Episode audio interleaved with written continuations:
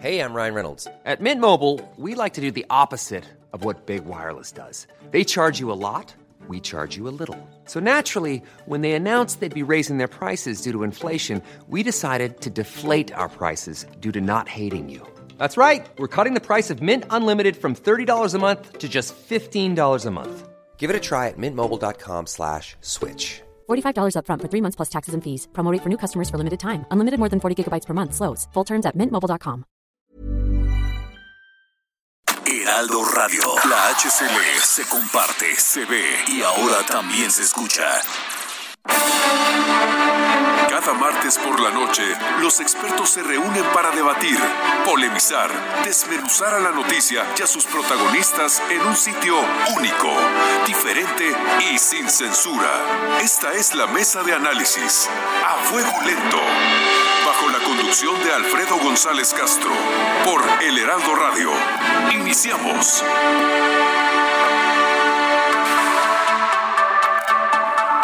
Son las 9 de la noche en punto, tiempo del centro de la República. Gracias por sintonizarnos en esta emisión de la Mesa de Opinión a Fuego Lento. Soy Alfredo González Castro y este martes, como cada semana, estamos transmitiendo desde la Ciudad de México por el 98.5 de su frecuencia modulada a todo el territorio nacional y al sur de los Estados Unidos, gracias a la cadena nacional de El Heraldo Radio. Y también, como cada semana, saludo a mi colega y amigo Isaías Robles, quien me acompaña en la conducción de este espacio y nos va a platicar sobre los temas de este martes. Mm, Isaías, ¿cómo estás? Muy buenas noches. ¿Qué tal Alfredo? Buenas noches, buenas noches a todo nuestro auditorio. Pues eh, en esta emisión vamos a abordar la tercera ola de COVID en México desde diversas perspectivas. En primer término, Alfredo, auditorio, hablaremos de cómo el coronavirus ha afectado a los menores de edad. De acuerdo con datos del Sistema de Protección Integral de los Derechos de las Niñas, Niños y Adolescentes, CIPINA, hasta el pasado domingo habían 57.490 casos confirmados de SARS-CoV-2 en menores de edad. De ellos, 10.785 tenían de 0 a 5 años de edad, 13.690 de 6 a 11 y 33.015 de 12 a 17 años.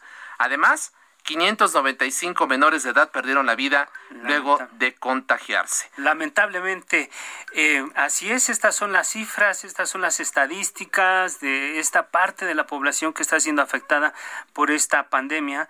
Pero para hablar de, de, este tema establecemos contacto sin más preámbulo con el doctor Cervelio Moreno Espinosa. Él es director de enseñanza y desarrollo académico del Hospital Infantil de México Federico Gómez e infectólogo pediatra del Instituto Nacional de Pediatría. Bienvenido, muy buenas noches, doctor Cervelio, ¿cómo está? Hola, ¿qué tal? ¿Cómo están? Muy buenas noches. Vamos a entrar sin, sin más preámbulos, doctor Moreno Espinosa, en la pregunta que yo quiero hacerle así para arrancar, para abrir boca, como decimos, ¿se acabó el mito de que los menores de edad no se contagian de COVID-19?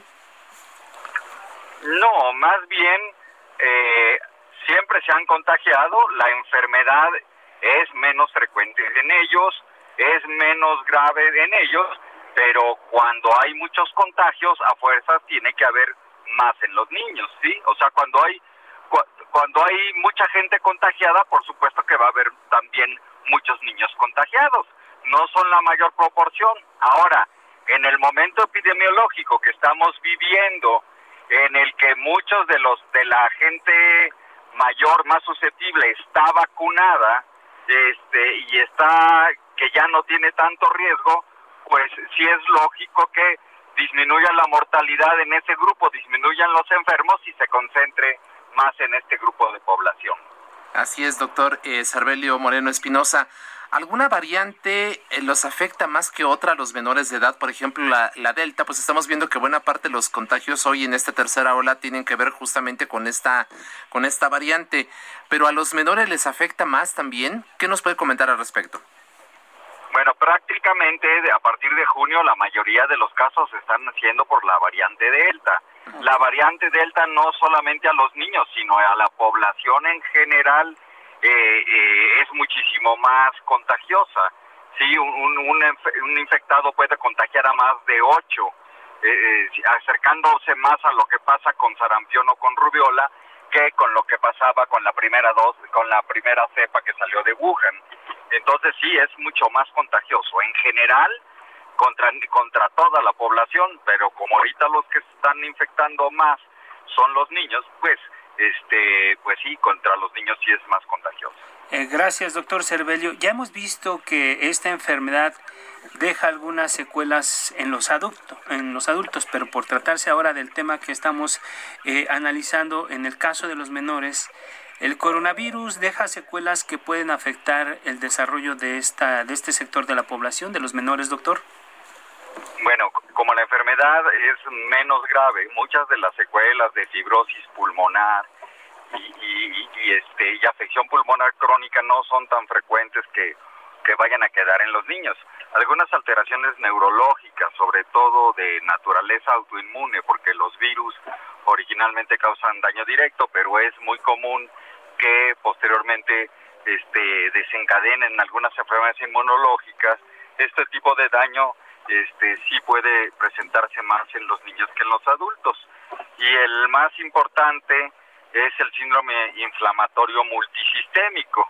Esta es una afección muy parecida a la enfermedad de Kawasaki que ocurría más en los en los lactantes y preescolares, que esto es común en los escolares y adolescentes, que es posterior a haber tenido COVID después de 20 días a dos meses, el, los niños pueden presentar problemas inflamatorios que se caracterizan por fiebre alta, por irritabilidad, por afección en los vasos sanguíneos de diferentes partes, sobre todo a nivel pulmón, hígado, corazón, cerebro, eh, que eh, van a empezar con una, con una inflamación aguda en toda la economía y que si no se atiende a tiempo puede tener desenlaces fatales o puede dañar posteriormente al corazón que serían las principales complicaciones. Es decir, este, este síndrome inflamatorio multisistémico del cual usted nos habla, ¿qué tan frecuente es eh, en casos de niños que hayan sido contagiados por COVID?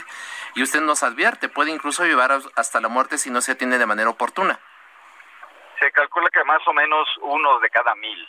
Uno de cada mil, no es tan, por fortuna no es tan frecuente. Afortunadamente cada vez este, pues se sospecha más. También eh, pues hay un espectro muy amplio porque muchas veces pensamos que las cosas se presentan clásicas con todos los los los los síntomas y signos exactos y va desde los que se manifiestan poquito, que nada más tienen algunas afecciones cutáneas o nada más tienen fiebre, a las, los gravemente enfermos que tienen cuadros muy floridos con afección a todos los órganos. Lo bueno es que cada vez hay más conciencia y cada vez se diagnostican más oportunamente este tipo de cuadros. Gracias, doctor. Uno de los temas de los que se ha conversado últimamente es el asunto de las, de las vacunas a los menores de edad. Vamos a escuchar lo que dijo el subsecretario Hugo López Gatel en el pulso de, de la salud en la, en la mañana de este martes. Y regresamos con usted, doctor. Las vacunas contra COVID tienen como contribución principal reducir el riesgo de enfermedad, sobre todo enfermedad grave y reducir el riesgo de muerte. Lo acabamos de ver con los datos que presenté. Pero no tienen claramente una eh, efectividad en reducir la transmisión. Entonces, en el supuesto de que hubiera que vacunar menores de edad, tendríamos que considerar que de por sí tienen muy bajo riesgo de enfermar y afortunadamente muy bajo riesgo de morir por COVID y en cambio no se espera de las vacunas actuales que pudieran ayudar sustancialmente a reducir la transmisión a partir de los niños. Esto lo comento aquí en México también porque parte de la opinión que se ha mostrado resistente a abrir las escuelas aprovecha esta narrativa, este discurso, diciendo que hay que vacunar a los niños antes de que vuelvan a las escuelas. Insisto, la evidencia científica no muestra que en este momento sea imprescindible Doctor Cervelio, ¿usted coincide, niñas y niños deben vacunarse contra el COVID-19 o pueden esperar? Doctor Cervelio. Sí, depende eh, del contexto en el que nos encontremos. Por ejemplo, en Estados Unidos, donde existen dosis disponibles para toda la población, eh, se podría hacer libremente. Eh, el problema es, aquí en México la vacunación es secuencial, de mayor a menor edad, que equivale a de mayor riesgo a menor riesgo. Así es. Si ahorita vacunamos una población que es de menor riesgo, como son los niños, vamos a hacer que la enfermedad se recorra a grupos más vulnerables, como serían los de 18 a 30 años, donde habría más muertes. Entonces, pienso que la manera en la que se está haciendo la vacunación de, de, de mayor a menor riesgo, o sea, de mayor edad a menor edad, de acuerdo como nosotros que tenemos que conforme vamos consiguiendo los diferentes lotes y ya últimamente se ha acelerado más la vacunación, este sí tiene que ser respetando esa secuencia. En Estados Unidos cuando no se tenían garantizadas las vacunas para todos, cuando se empezó a vacunar, se empezó también con los mayores de 60 años y conforme se, se fueron teniendo y abasteciendo, ya se pudo vacunar a toda la población.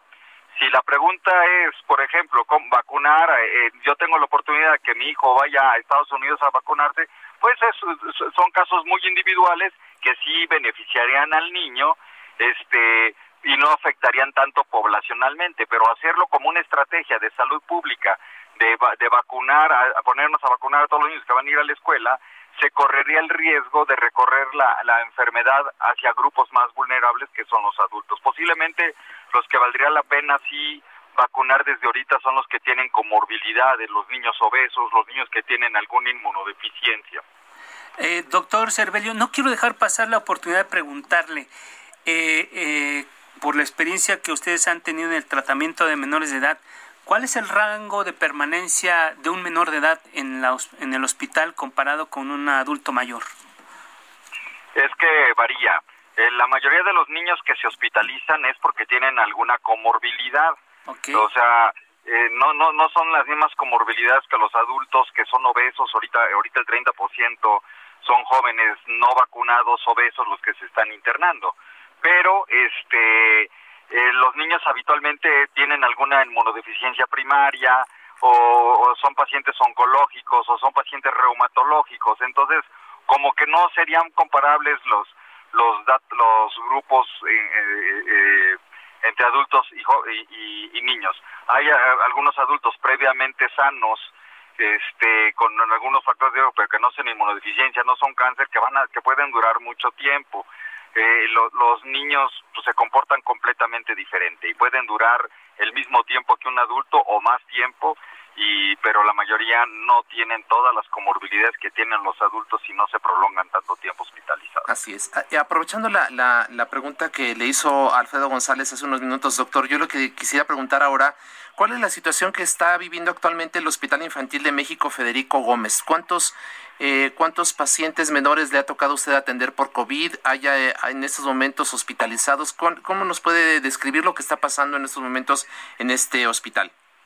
Bueno, le voy a decir, eh, yo no soy la fuente autorizada como para, para vocero, vocero propio del hospital.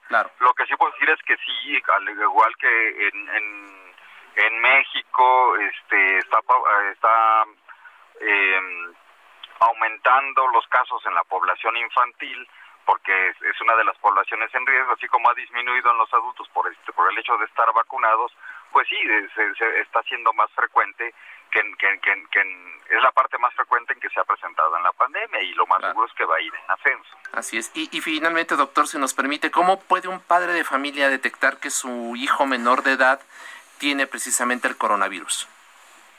Bueno, ahorita en el momento epidemiológico que estamos viviendo, cualquier gripa puede ser coronavirus. Es más, podríamos decir hasta cualquier enfermedad febril, porque en los niños más pequeños se manifiesta más como gastroenteritis, ¿sí? Pero ahorita siempre hay que pensar en COVID. Posiblemente nos equivoquemos, pero es mejor equivocarse en sobrediagnosticar que subdiagnosticar. Así es, entonces los padres deben estar pendientes de cualquier síntoma, fiebre, que tengan tos, que tengan que eh, manifiesten algún tipo de dolor y esto, ¿no? Sí.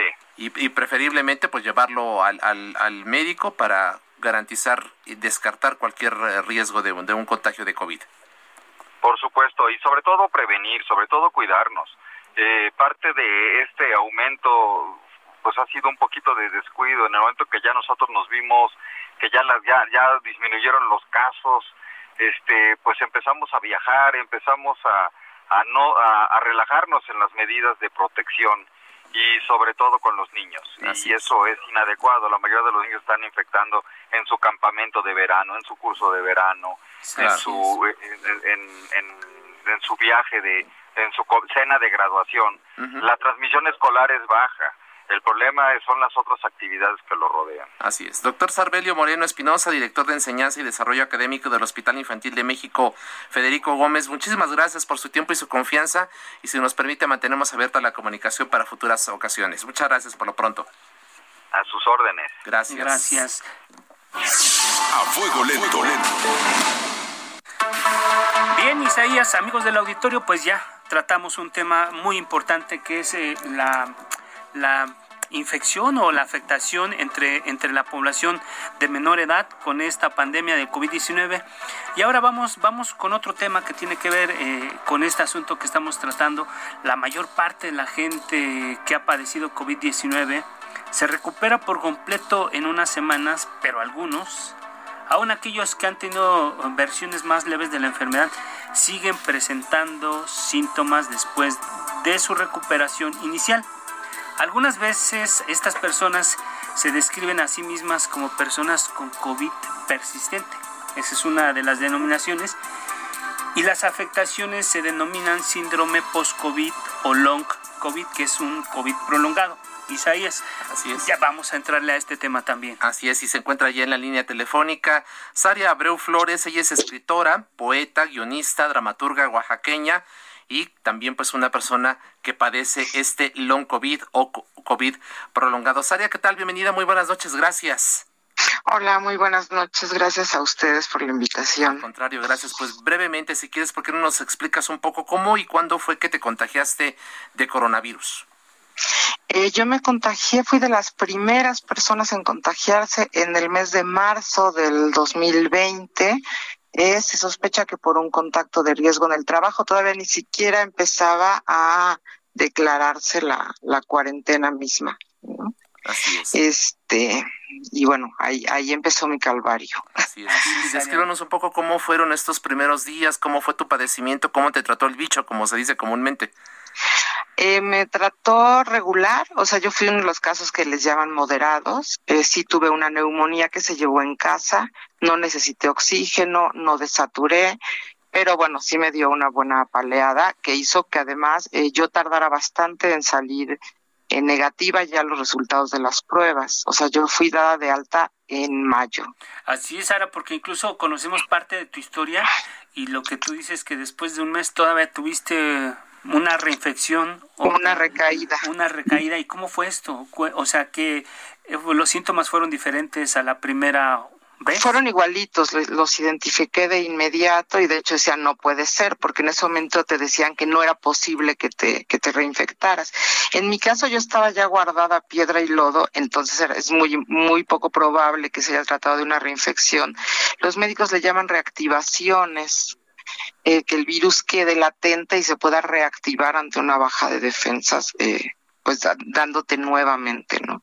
Todo esto son suposiciones porque es un virus muy nuevo y te están estudiando y están desconcertados y viendo qué, qué es lo que sucede, pero en mi caso, por ejemplo, pues es marzo del 2020, yo sigo enferma, hoy tuve un día pésimo, estoy con el concentrador de oxígeno, eh, desaturando otra vez a 88, y, es todo un tema. Somos el 30% de los pacientes que hemos tenido COVID generamos este síndrome de COVID persistente o long COVID.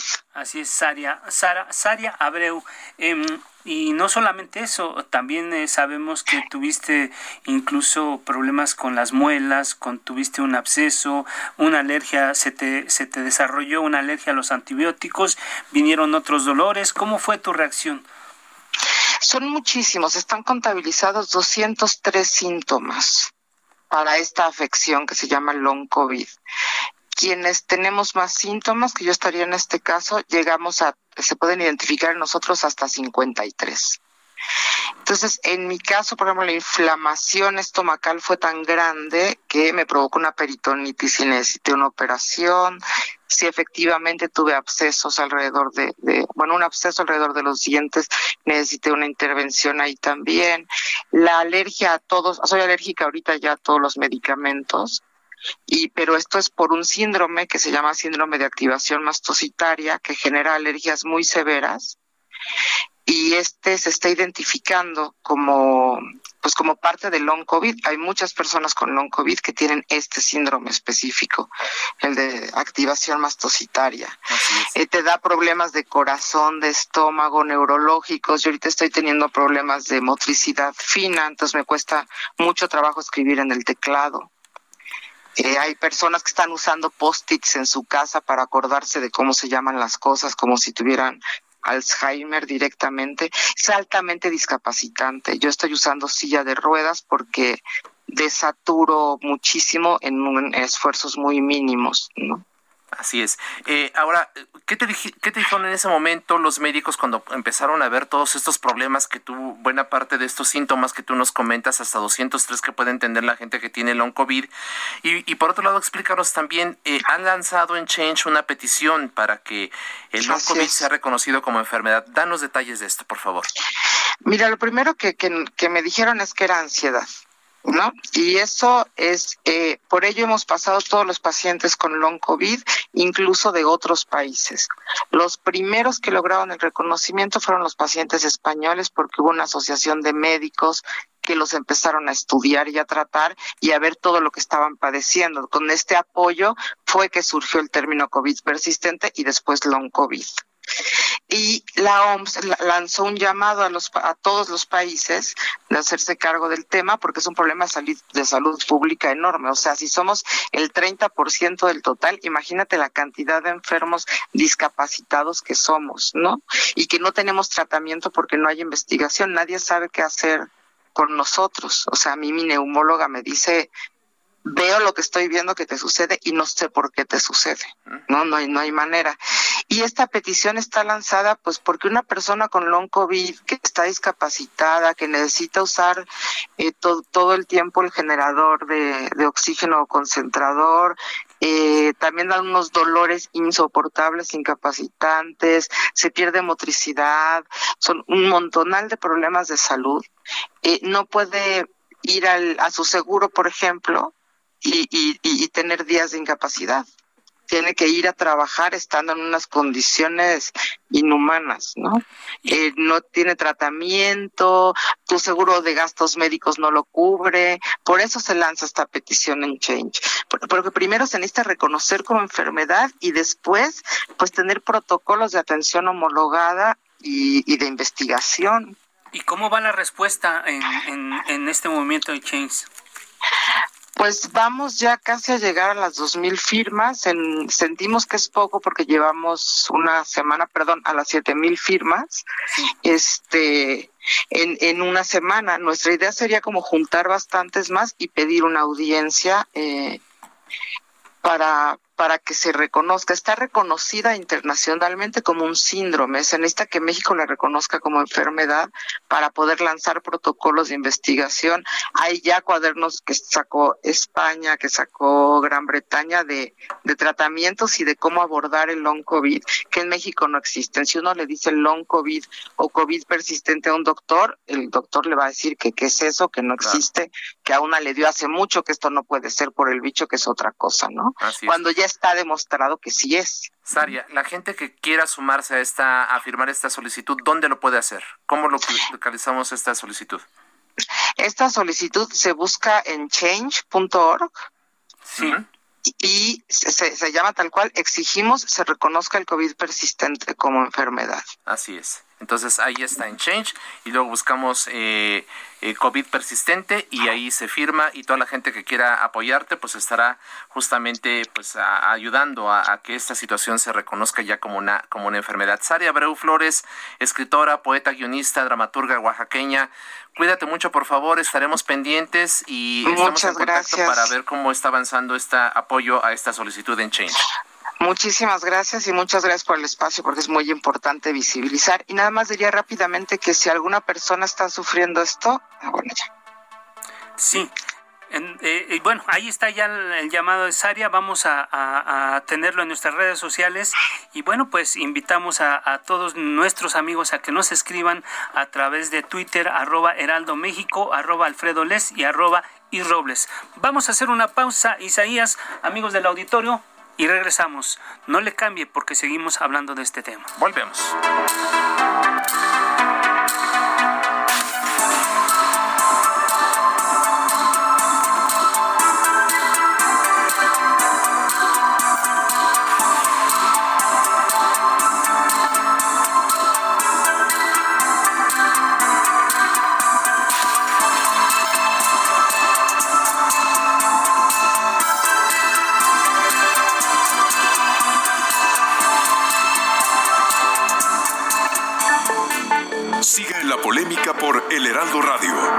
Saben de política y la desmenuzan. En la mesa de análisis, a fuego lento, lento, con Alfredo González Castro. Regresamos. Heraldo Radio, la H que sí suena y ahora también se escucha.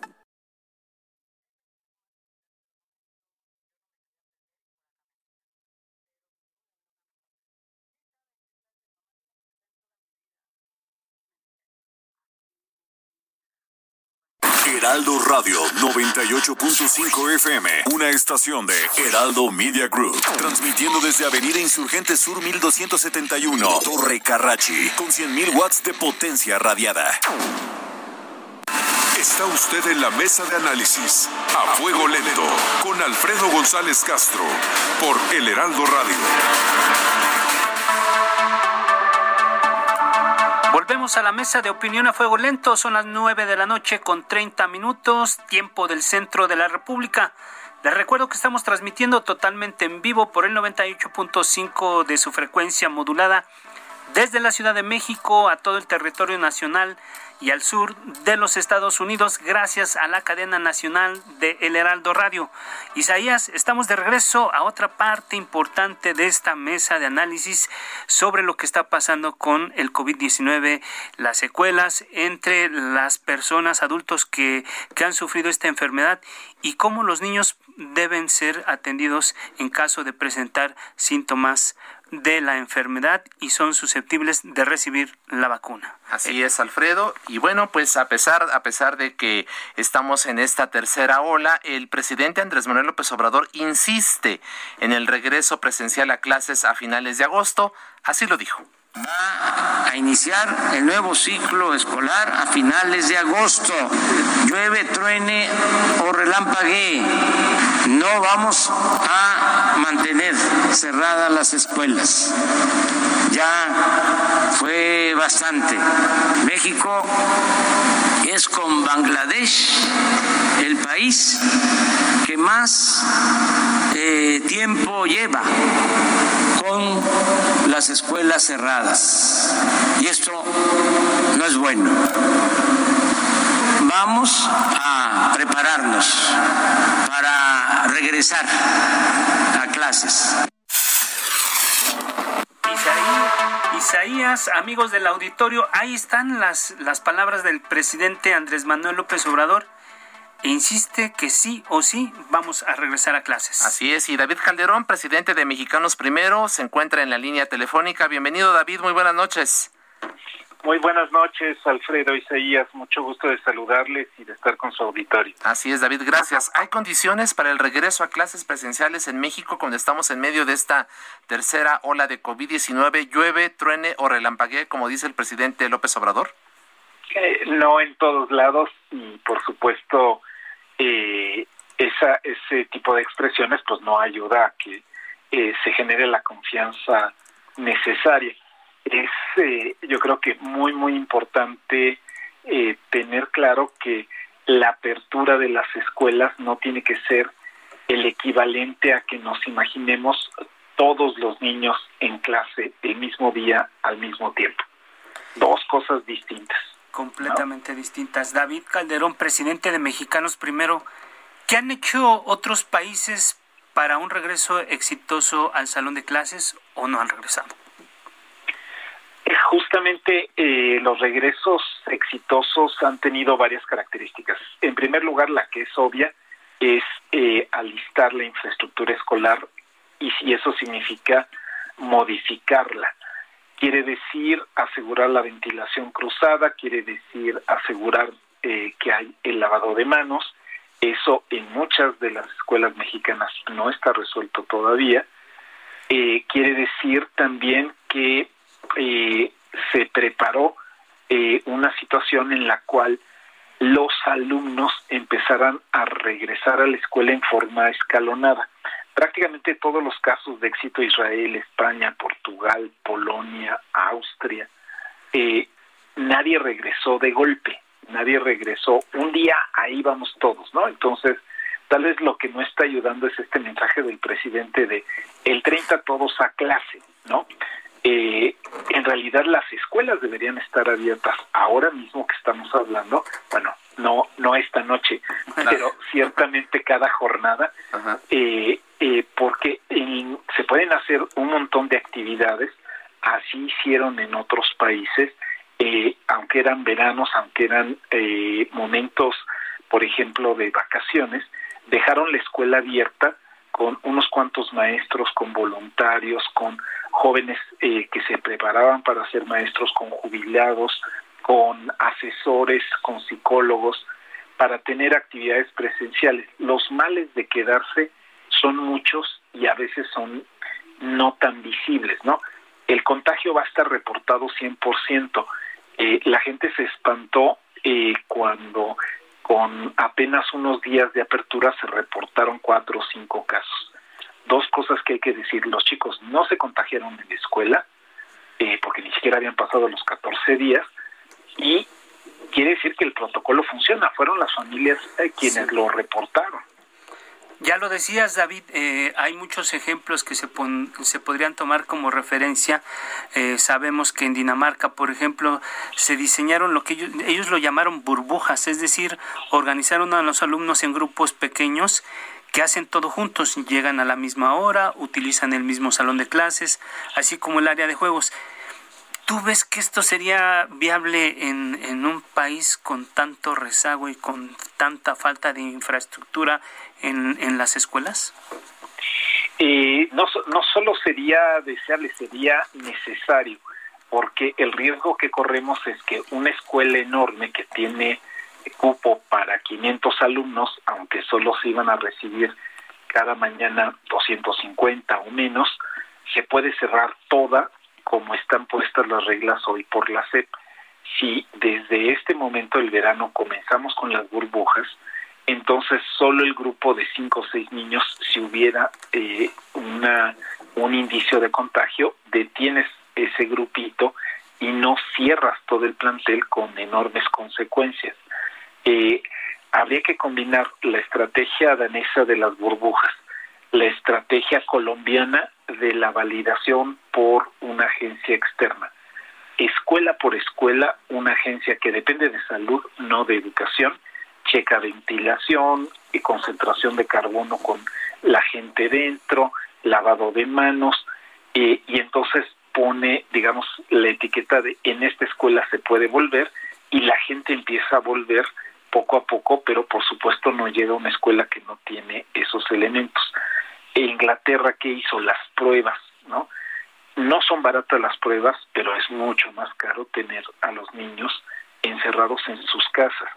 Los niños encerrados en sus casas se están deteriorando físicamente los temas de alimentación, los temas de falta de activación, el desánimo, el reclutamiento para el trabajo eh, informal, para la migración, para la delincuencia, para la trata. Bueno, las consecuencias son muy graves, pero no son tan visibles como que un contagio que se da. No quiero minimizar, y ninguno deberíamos hacerlo, que hay un riesgo de que los chicos se enfermen. Lo que creo que es importante es quitar la idea de que la escuela es un foco de contaminación.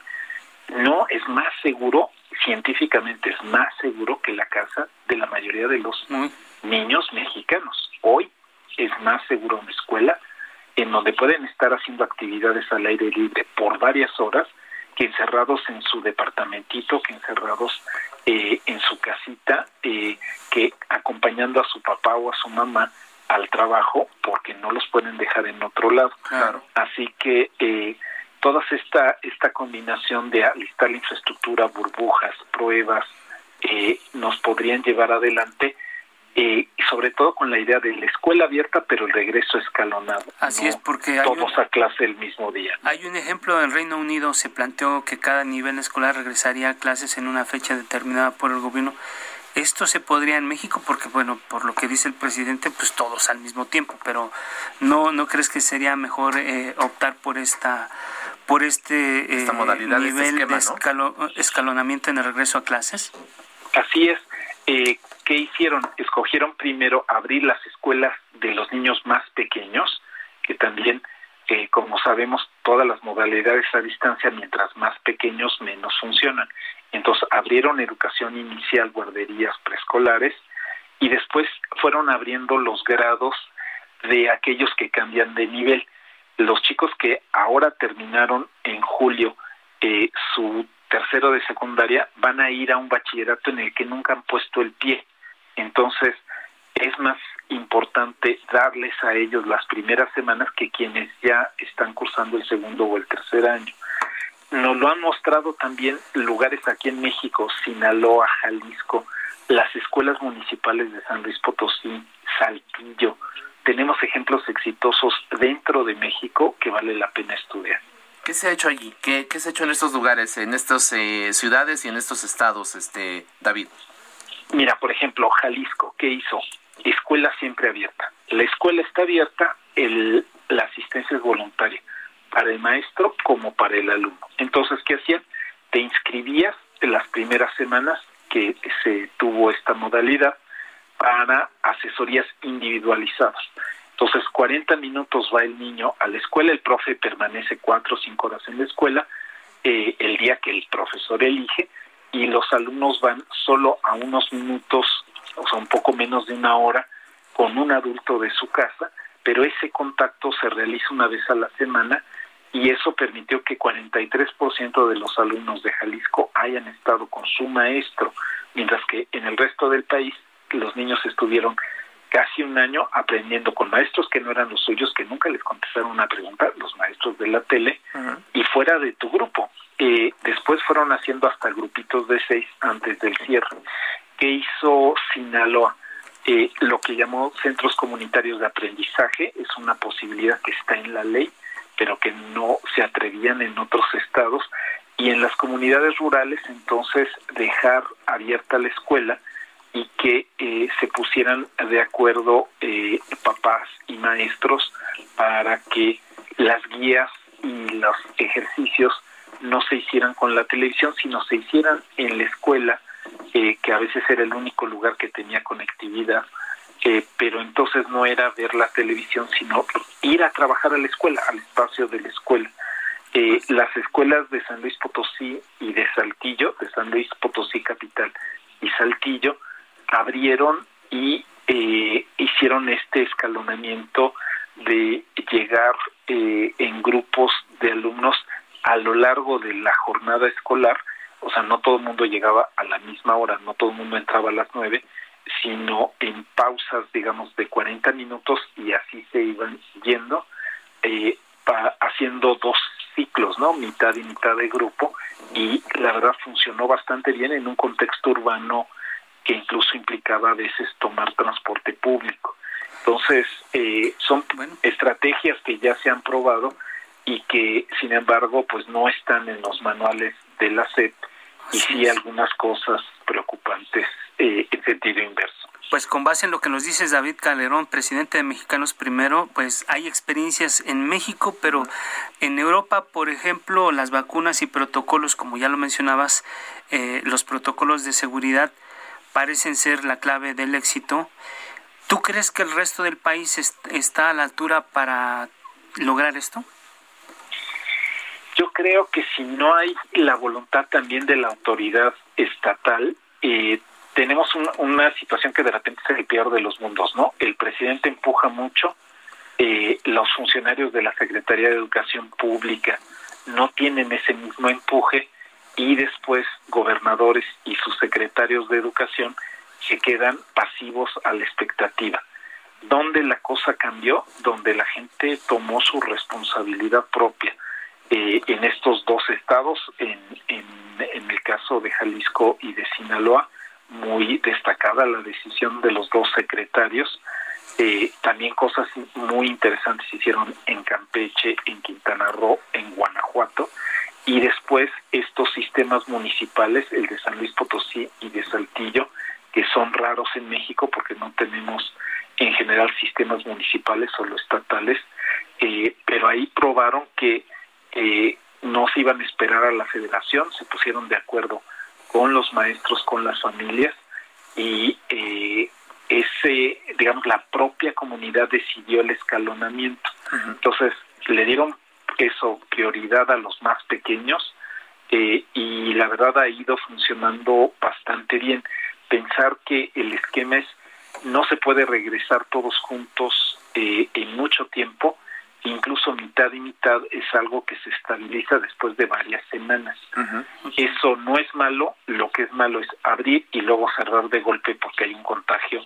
Eso es lo que hay que evitar a toda costa. Así es. David Calderón, presidente de Mexicanos Primero, gracias por conversar con el público del Heraldo Radio y estamos en contacto.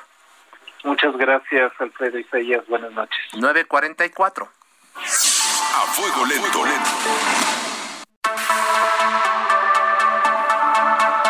El subsecretario de Salud, Hugo López Gatel, ha minimizado los efectos de la tercera ola de COVID-19 por lo que por la que actualmente atraviesa el país. Vamos a escuchar cómo lo dijo y regresamos. Anticipábamos con el cambio de perfil demográfico y epidemiológico consecuencia de la vacunación.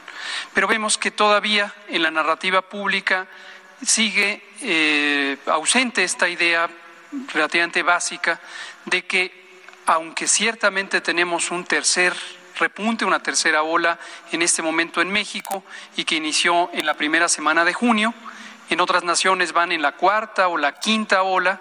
Hay varias naciones europeas, por ejemplo, que en este momento están con intensidades epidémicas semejantes. Estados Unidos mismo está en su eh, cuarta ola epidémica más o menos eh, al mismo ritmo que México, aunque con un poco mayor de intensidad de transmisión.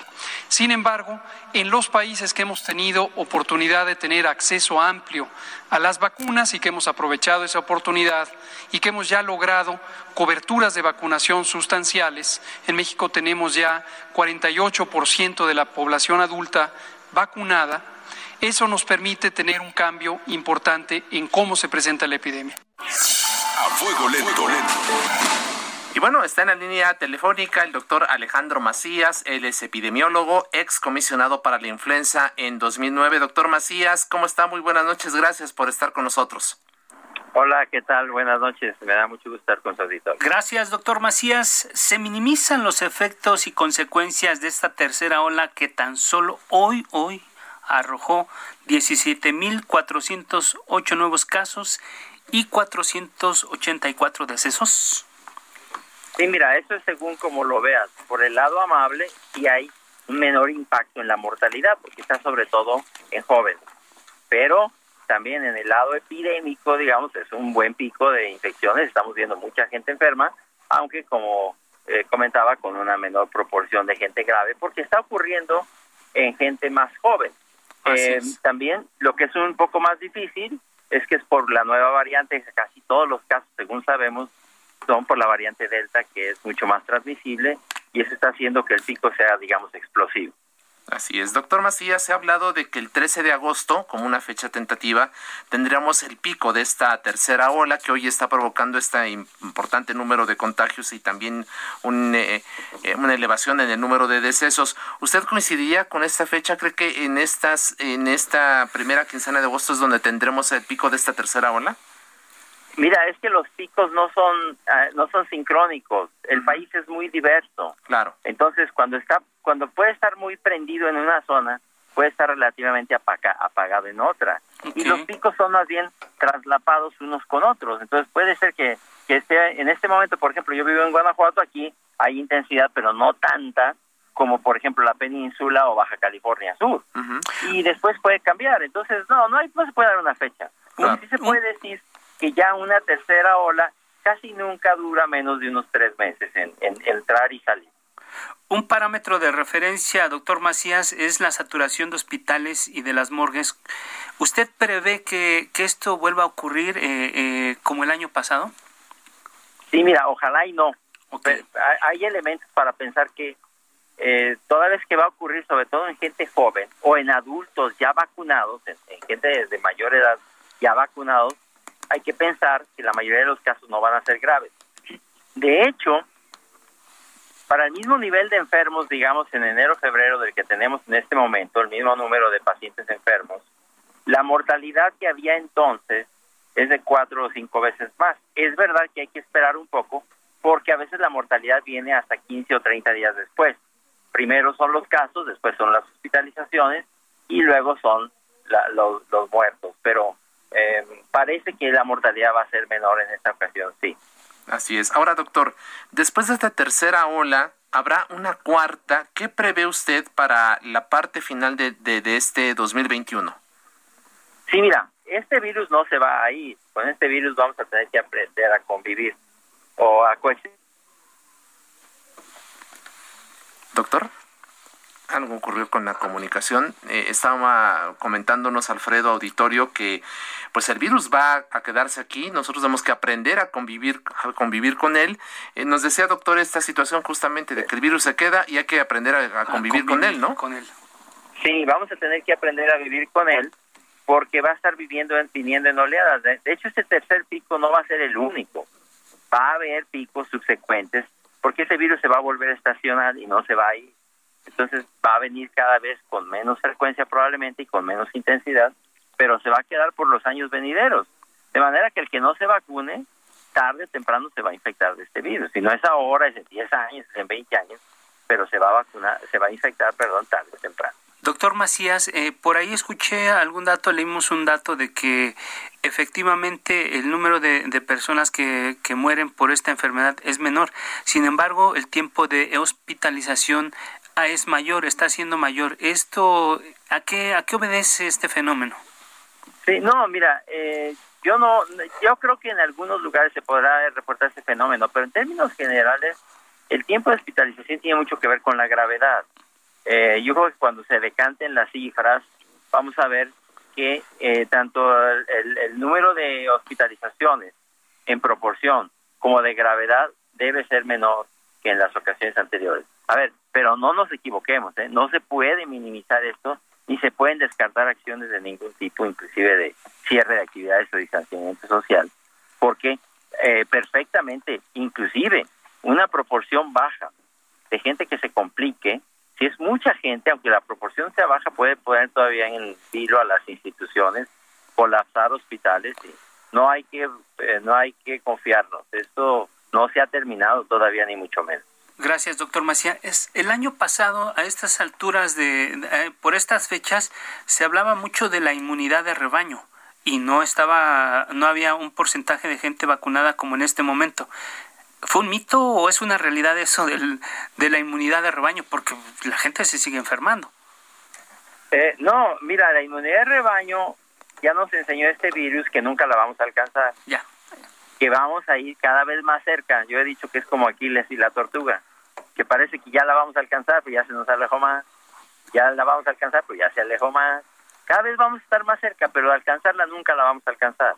Este virus se va a quedar y va a estar en el futuro casi seguramente circulando junto con el virus de la influenza, co-circulando se dice, con el virus de la influenza, sobre todo en épocas de frío. Ahorita lo que está haciendo es tomando su ritmo. Así es.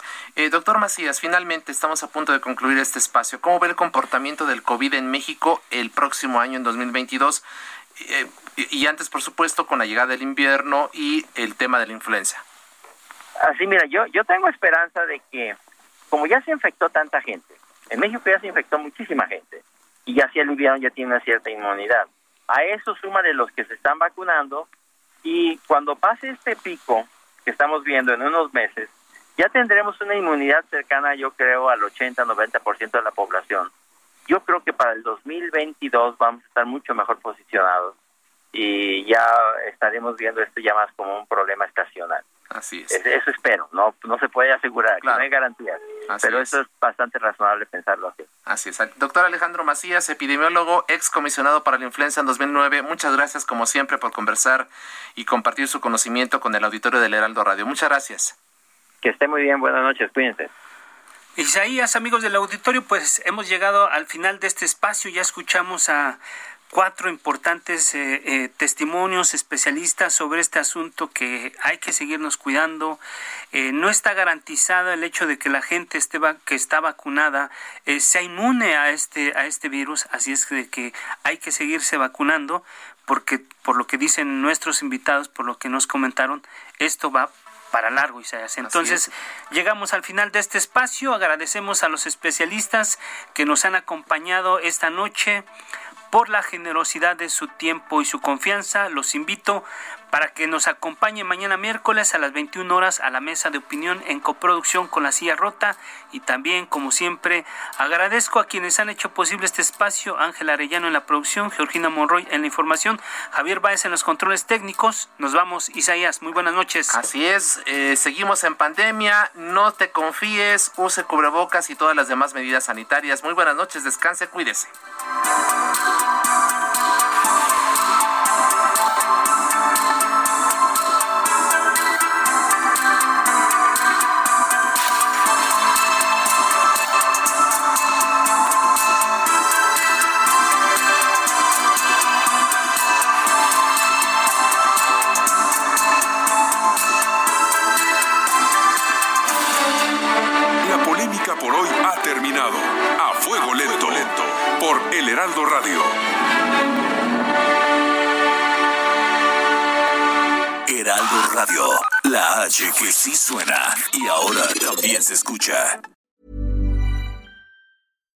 it's Paige DeSorbo from Giggly Squad. High quality fashion without the price tag. Say hello to Quince.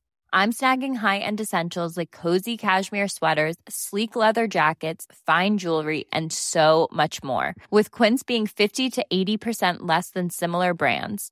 And they partner with factories that prioritize safe, ethical, and responsible manufacturing. I love that. Luxury quality within reach. Go to quince.com slash style to get free shipping and 365 day returns on your next order. Quince.com slash style.